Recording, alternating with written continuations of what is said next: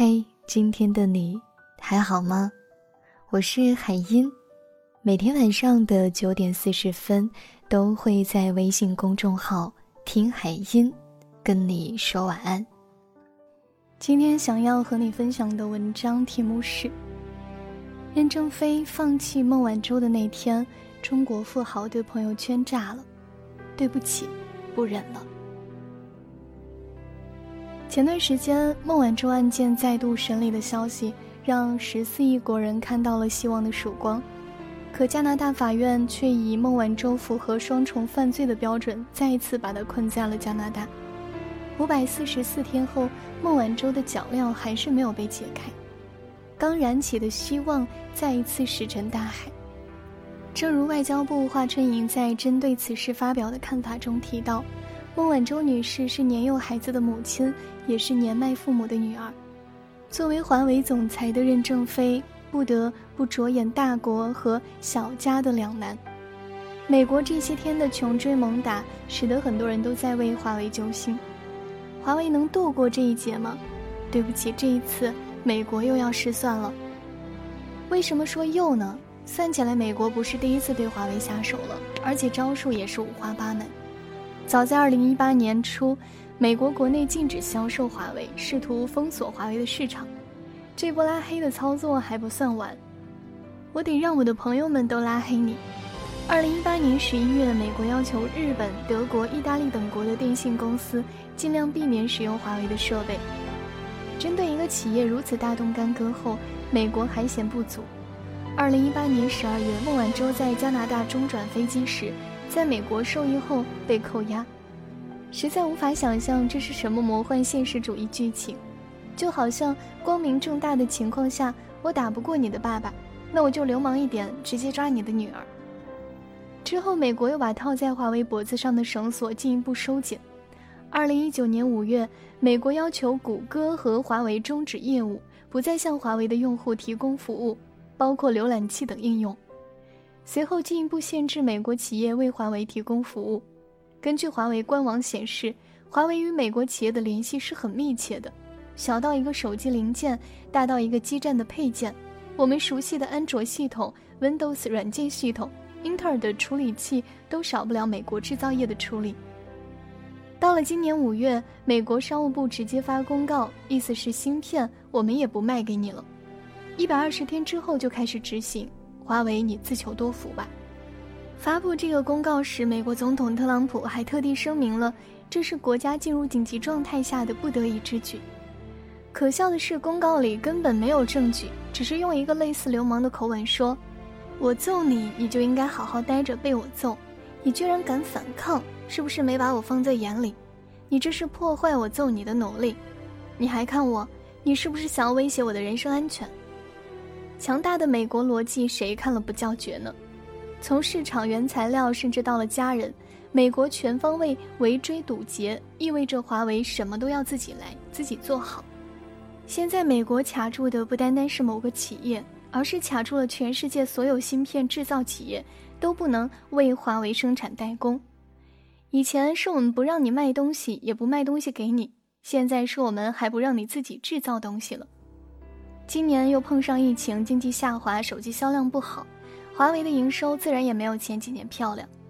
市场调研机构报告显示，今年一季度，全球智能手机的销量同比下降了百分之二十点二，华为下降百分之二十七点二。如此内忧外患下，华为要自救真的是困难重重，要么无所不能，要么被美国一脚踩死，俨然一场生死局摆在眼前。如此情景下，其他中国企业和企业家坐不住了，纷纷出手。听说有人说华为不好，那个急起来对小米骂奥克斯的董明珠，唯独对华为青睐有加。我希望有一天华为可以做到世界第一，我们格力愿意做第二。为华为发声是同为民族企业的担当与血性。听说华为在海外缺订单，早在2019年。华为苦于打不开欧洲市场时，香港企业家李嘉诚怒砸二十亿英镑，促成了华为五 G 基站在英国的第一笔大订单。听说华为需要代工厂，我们熟悉的能造火箭的小电车品牌比亚迪在富士康拒绝为华为代工后，成为华为坚实有力的代工后盾。不仅代工安装，还能在技术上解决了手机外壳接收信号的问题。更让人叫绝的是，能解决这种问题的全球只有三家公司，其中就有比亚迪。在华为 Mate 20保时捷版本中，后盖供应商就是比亚迪。比亚迪继续跟华为深度合作，连网红车都要搞一辆。我负责车，你负责车载系统，颇有我赚钱养家，你貌美如花的既视感。不光能做代工厂，还能额外给华为增加收入。比亚迪在帮助华为的路上可以说是一路狂奔。刚为全民地摊推出标配车辆的五菱，早在2018年就和华为达成了合作，也放心的将车载系统交给了华为。按照华为的规划，汽车业务是其未来最大的增长点之一。二零三零年要带来五百亿美元的收入。听说华为现在缺人才了。前几天，万达总裁王健林和华为直接推出五 G 大赛，有优秀的可以出力的，钱也一定到位。毕竟很多时候科技兴盛需要大量人才。前几天，网易又和华为达成了多项合作，游戏、音乐、教育都来一波渗透。我出产品，你出五 G 技术，花样创收。他们都在为华为曲线救国，更多的人意识到这场战役里的关键就在华为能否实现芯片自由。仅芯片的制造设备光刻机，中国跟欧美可能差了整整十五年。什么概念呢？台积电通过荷兰阿斯麦公司产的最顶级的 EUV 光刻机将芯片制成，将做到五纳米，而我们还停留在十四到二十八纳米之间。目前全球新款智能手机搭载的芯片制程都在七纳米，缩短这个距离能难到什么程度呢？在知乎上有这么一个问题：阿斯麦的光刻机和核武器哪个更难？这种窒息的感觉扑面而来。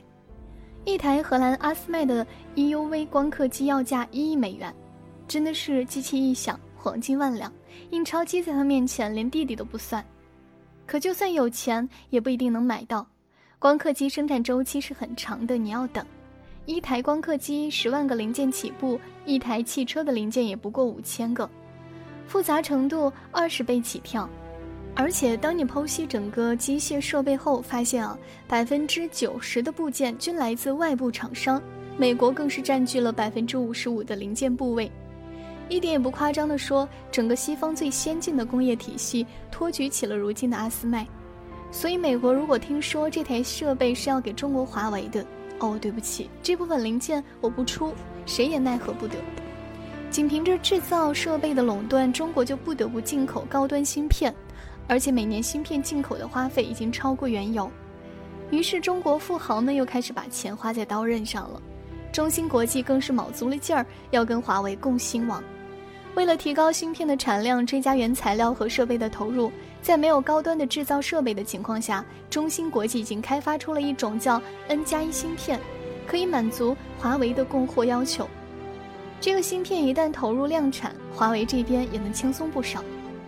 对赚钱没感觉的马云砸钱在芯片上的时候，可是没啥痛感。几百亿就跟不是自己的一样，在智能大会上说计划三年内可以拥有中国芯，说了也做了。二零一八年，阿里巴巴收购了芯片公司中天微，重组后改名平头哥。据说这个名字是马云起的。所谓生死看淡，不服就干，出名字也是要鏖战到底的节奏。不久，平头哥就推出了第一款芯片。虽然这款芯片无法应用于手机，但是这也是我们国家开始自己造芯的一个起步。他们本来在各自的领域经营的花团锦簇、烈火烹油，却肯抽出身来雪中送炭。不计成本代价的想着要力挽狂澜，这个场面想想就激动，简直是一支穿云箭，千军万马来相见。中国企业在关键时刻早已想好为华为托底。你看啊，多么壮观！原来在华为的身后，不只有我们在担惊受怕、摇旗呐喊，也有一大批企业和企业家为之撑腰。他们用行动在反复喊着一个口号：保护我方华为。除了胜利没有退路，很多人都不理解美国为什么要举国家之力费那么大劲来扼杀一个中国的民营企业。在回答这个问题前，我想说，华为并不是美国第一个针对的企业。这些手段只不过是故技重施。曾经轰动世界的东芝事件才是美国手上第一例。在美苏冷战时期，日本东芝的高管偷偷卖给了苏联四台大型数控螺旋桨铣床。这个东西光名字听着就科技含量很高的样子。这东西有啥用呢？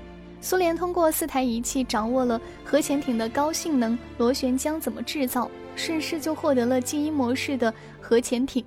虽然美国去日本把人也抓了，企业也罚了，可后果众所周知。寂静的大海中，美国海军再也无法轻易找到潜伏的苏联潜艇。时至今日，美国在海洋里的霸主地位还是被俄罗斯瓜分了一杯羹。高精尖技术对国家安全的重要性不言而喻。回到最开始，美国为什么一定要置华为于死地呢？这哪里是看企业不顺眼，就是容不得你任何国家能在某项技术上超越美国。曾经在通讯行业与华为并驾齐驱的中兴，就被美国用芯片锁了喉。中兴选择向美国服软，接受高管大换血，接受美国审查和十三亿美元的罚款，不平等条约。然后呢？中兴活过来了吗？你还能听到这个名字吗？现实给我们狠狠地上了一课。苏洵在《六国论》中一针见血地写道：“今日割五城，明日割十城，然后得一西安寝，奉之弥繁，亲之愈急。你越卑微讨好，美国就会越得寸进尺。你想着息事宁人，美国想的是蚕食殆尽。如今华为彻底让中国通讯基站名扬海内外，份额一直稳定在三分之一。”现在五 G 基站一大半订单都在华为手里，原因很简单，技术过硬，没人比得过。金一南教授更是在演讲中说道：“一八四零年以来，五 G 是我们第一次在国际技术领域领先世界。五 G 在我们看来就是下东西更快了，可在美国看来，五 G 最大的贡献是未来战争网络的影响。华为在西方技术城墙上撕开一道口子，不亚于当年我们的第一颗原子弹爆炸。”我们彻底拥有了五 G 的话语权，美国慌了，所以美国不择手段，要像踩死中兴一样绞杀华为。华为要服软吗？不，华为要硬刚。任正非明确说不会牺牲国家的利益来获取孟晚舟。据传他在一次高管会议里表示，已经做好此生见不到女儿的准备。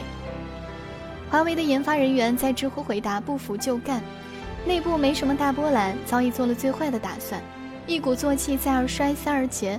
美国三板斧丢过来，疼但能挺住。两到八的事儿，加班走起，不服就干。据日本经济新闻消息，华为预判了芯片危机，去年一掷千金，用一千六百七十四亿囤够了未来两年的芯片。华为旗下公司投资了很多芯片公司，都可以用来暂时应急。华为这几年自己也在做自己的海思芯片。华为，其他中国民族企业都在卯着劲儿向前狂奔。目前，中国的光刻机实现破冰，下半年上海微电子将推出十一纳米的国产光刻机。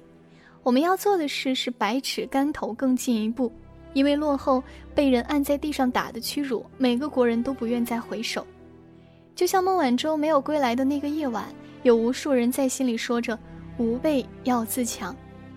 就像没有伤痕累累，哪来皮糙肉厚？这架满目疮痍的战机，不正是此刻华为的写照？不正是此刻国家高科技的写照？除了奋起反击，我们没有选择；除了胜利，我们也没有退路。我们保住华为，也是在保住自己，保护国家高科技的光不被肆意掐灭。华为不能陨落，这不是一个企业的宣战，而是一个国家对一个时代的终结。我们追赶了许多年，从参与者到规则制定者，里面是时间写下的答案。这一场背水一战里，谢谢全部企业的拼命，是他们注视着国土里的每一寸悲伤，然后用血肉之躯为国家铸造着钢铁长城。点个再看，保护我方华为。